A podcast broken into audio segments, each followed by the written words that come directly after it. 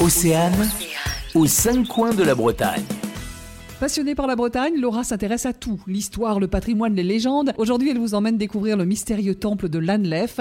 Ce serait le plus ancien édifice du Haut Moyen Âge, encore visible en Côte d'Armor. On estime que l'édifice date du Haut Moyen Âge, entre 476 et 1000 après Jésus-Christ, mais on n'est pas vraiment sûr. Et euh, Prosper Mérimée a été le voir, donc euh, l'inspecteur général des monuments historiques. hein. Il a écrit à son sujet en 1836 Je crois l'église de Lanlef antérieure au XIIe siècle mais de combien je ne puis le dire. Voilà, encore aujourd'hui, on ne sait pas vraiment. Les premiers écrits d'ailleurs euh, de ce temple datent euh, du XVIIIe siècle, mais avant, on n'en parle pas vraiment. Il se présente sous la forme de deux enceintes circulaires. Il y a eu beaucoup d'interprétations à son sujet.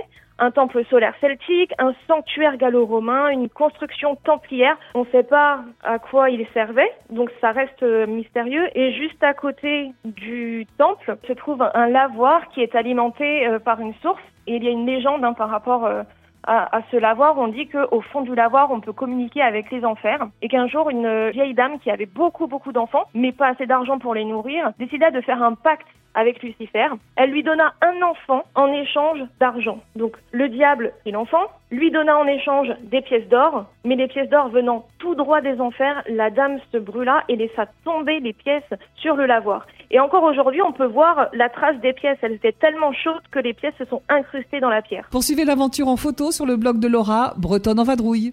Aux cinq coins de la Bretagne. À retrouver en replay sur oceanfm.com.